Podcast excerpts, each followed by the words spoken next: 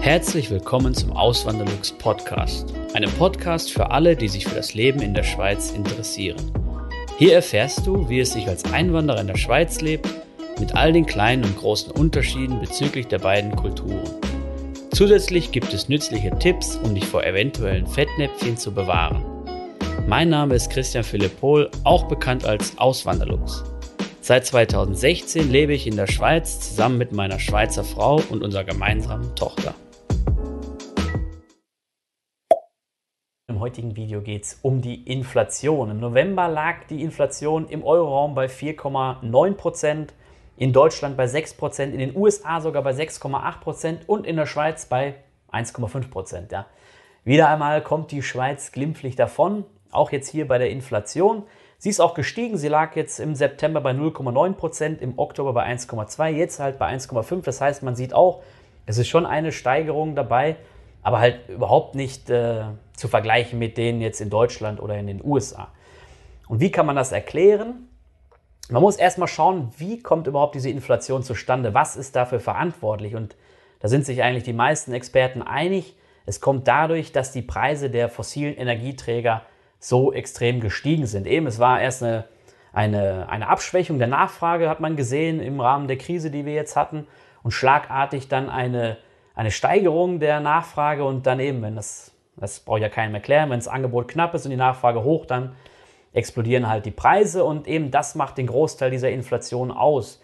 Fossile Energieträger, Erdöl, Erdgas, aber auch Kohle.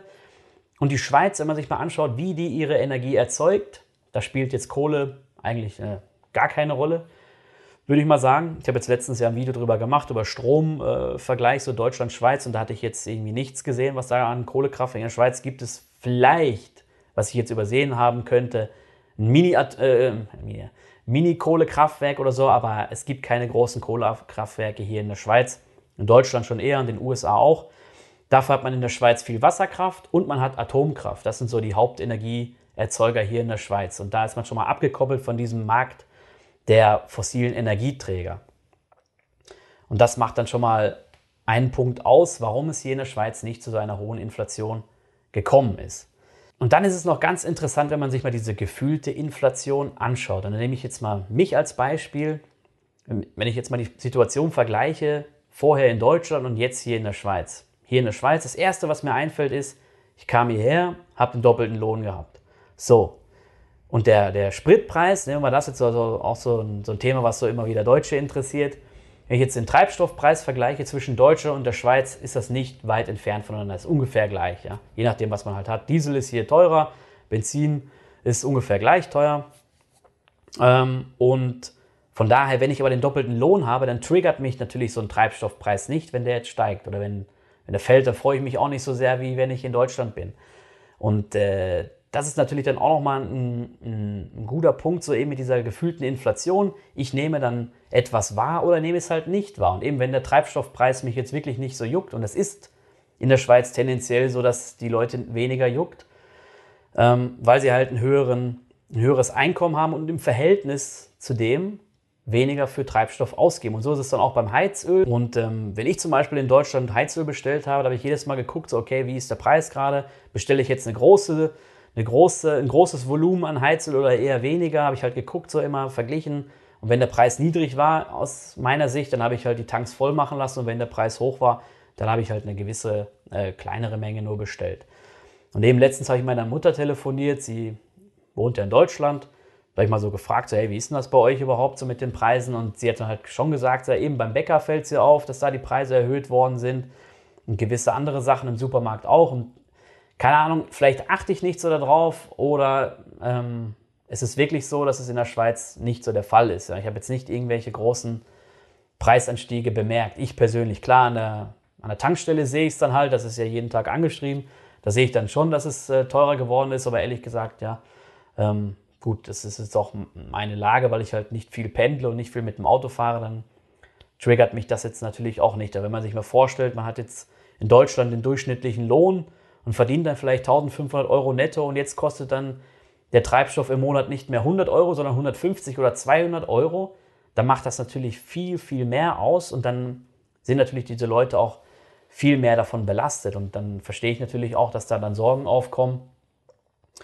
Und so ist es ja beim Lebensmittel auch. Eben wenn man ein geringeres Einkommen hat und dann solche Grundsachen teurer werden, das ist natürlich dann immer eine, eine schlimme Sache. Und man kann es ja auch fast nicht kompensieren. Man könnte halt sagen, man verzichtet auf irgendetwas.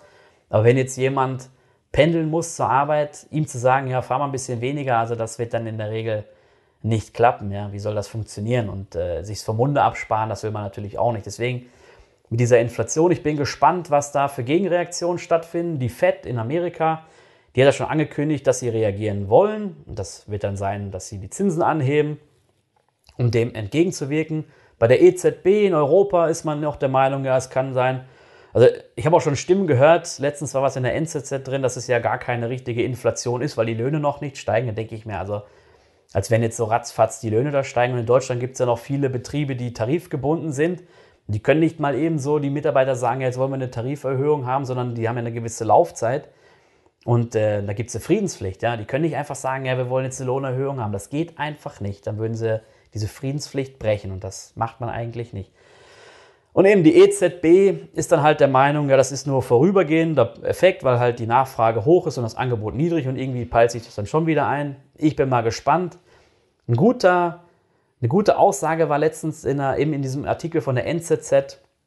Da stand dann drin, wenn man nicht weiß, was hinter der Kurve lauert, dann sollte man doch eher aufs Gas, äh, auf, auf die Bremse. Jetzt habe ich es hab verkackt. Ja, nein, der Satz ging so: Wenn ich doch nicht weiß, wenn ich mit dem Auto fahre und ich weiß nicht, was in der nächsten, was hinter der nächsten Kurve kommt, dann sollte ich doch lieber bremsen, als noch weiterhin auf dem Gas zu bleiben. Ja?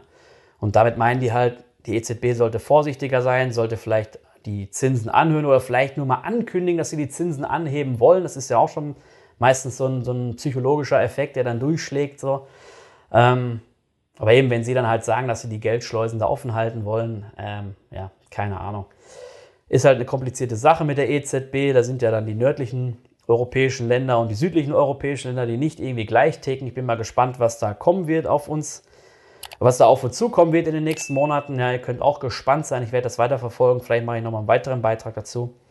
Ähm, ihr könnt das auch alles nachlesen auf meinem Blog auswanderlux.ch. Da habe ich es nochmal in komprimierter Form. Könnt ihr euch gerne anschauen. Und ansonsten wünsche ich euch noch einen schönen Tag. Macht's gut. Bis zum nächsten Mal. Ciao. Vielen lieben Dank fürs Zuhören. Neue Podcast-Folgen gibt es jeden Montag und Samstag um 9 Uhr vormittags. Schaut auch gerne auf meinem Blog auswanderlux.ch vorbei. Dort erfahrt ihr mehr über mich und mein Leben in der Schweiz. Zudem findet ihr mich auf YouTube und Instagram unter dem Namen Auswanderlux.